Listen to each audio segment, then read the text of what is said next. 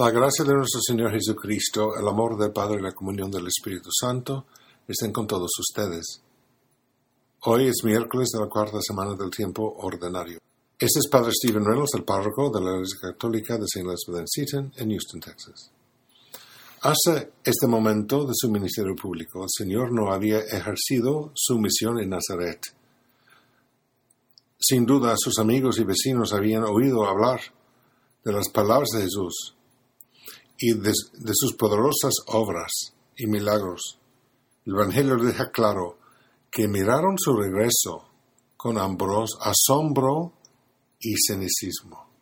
Aquí está el relato de San Marcos, de su Evangelio, capítulo 6, versículos 1 al 6.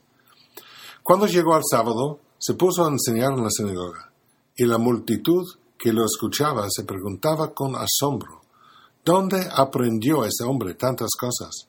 ¿De dónde le viene esta sabiduría, ese poder para hacer milagros?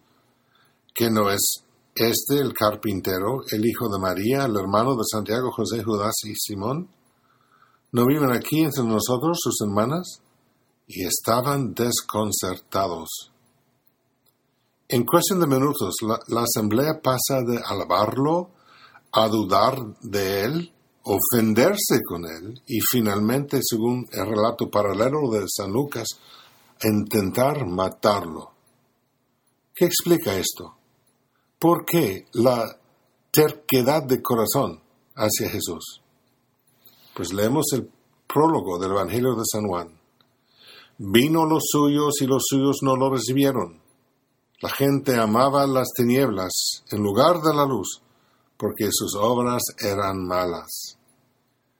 Quizás que la gente de Nazaret no querían un Mesías real, porque un Mesías real exigiría la conversión del corazón y un cambio de comportamiento. Quizás prefieron pensar en el Señor en términos cómodos, que no los desafiarán al ir más allá de la cultura en, que, en la que vivían. Habían encontrado consuelo en la ceguera espiritual. Sin embargo, ese Evangelio no es solo una lección de historia.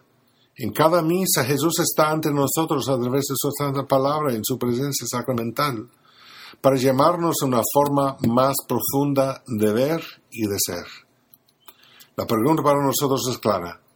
¿Estoy contento de flotar por el camino que la cultura me exige o deseo la vida verdadera, una vida con Jesús aquí, en el mundo venidero? En los meses y años venideros, esa pregunta se hará cada vez más pronunciada. Nuestra cultura política y popular ya está firmemente asentada en su propia voluntad, exigiendo que la sigamos o seamos excluidos.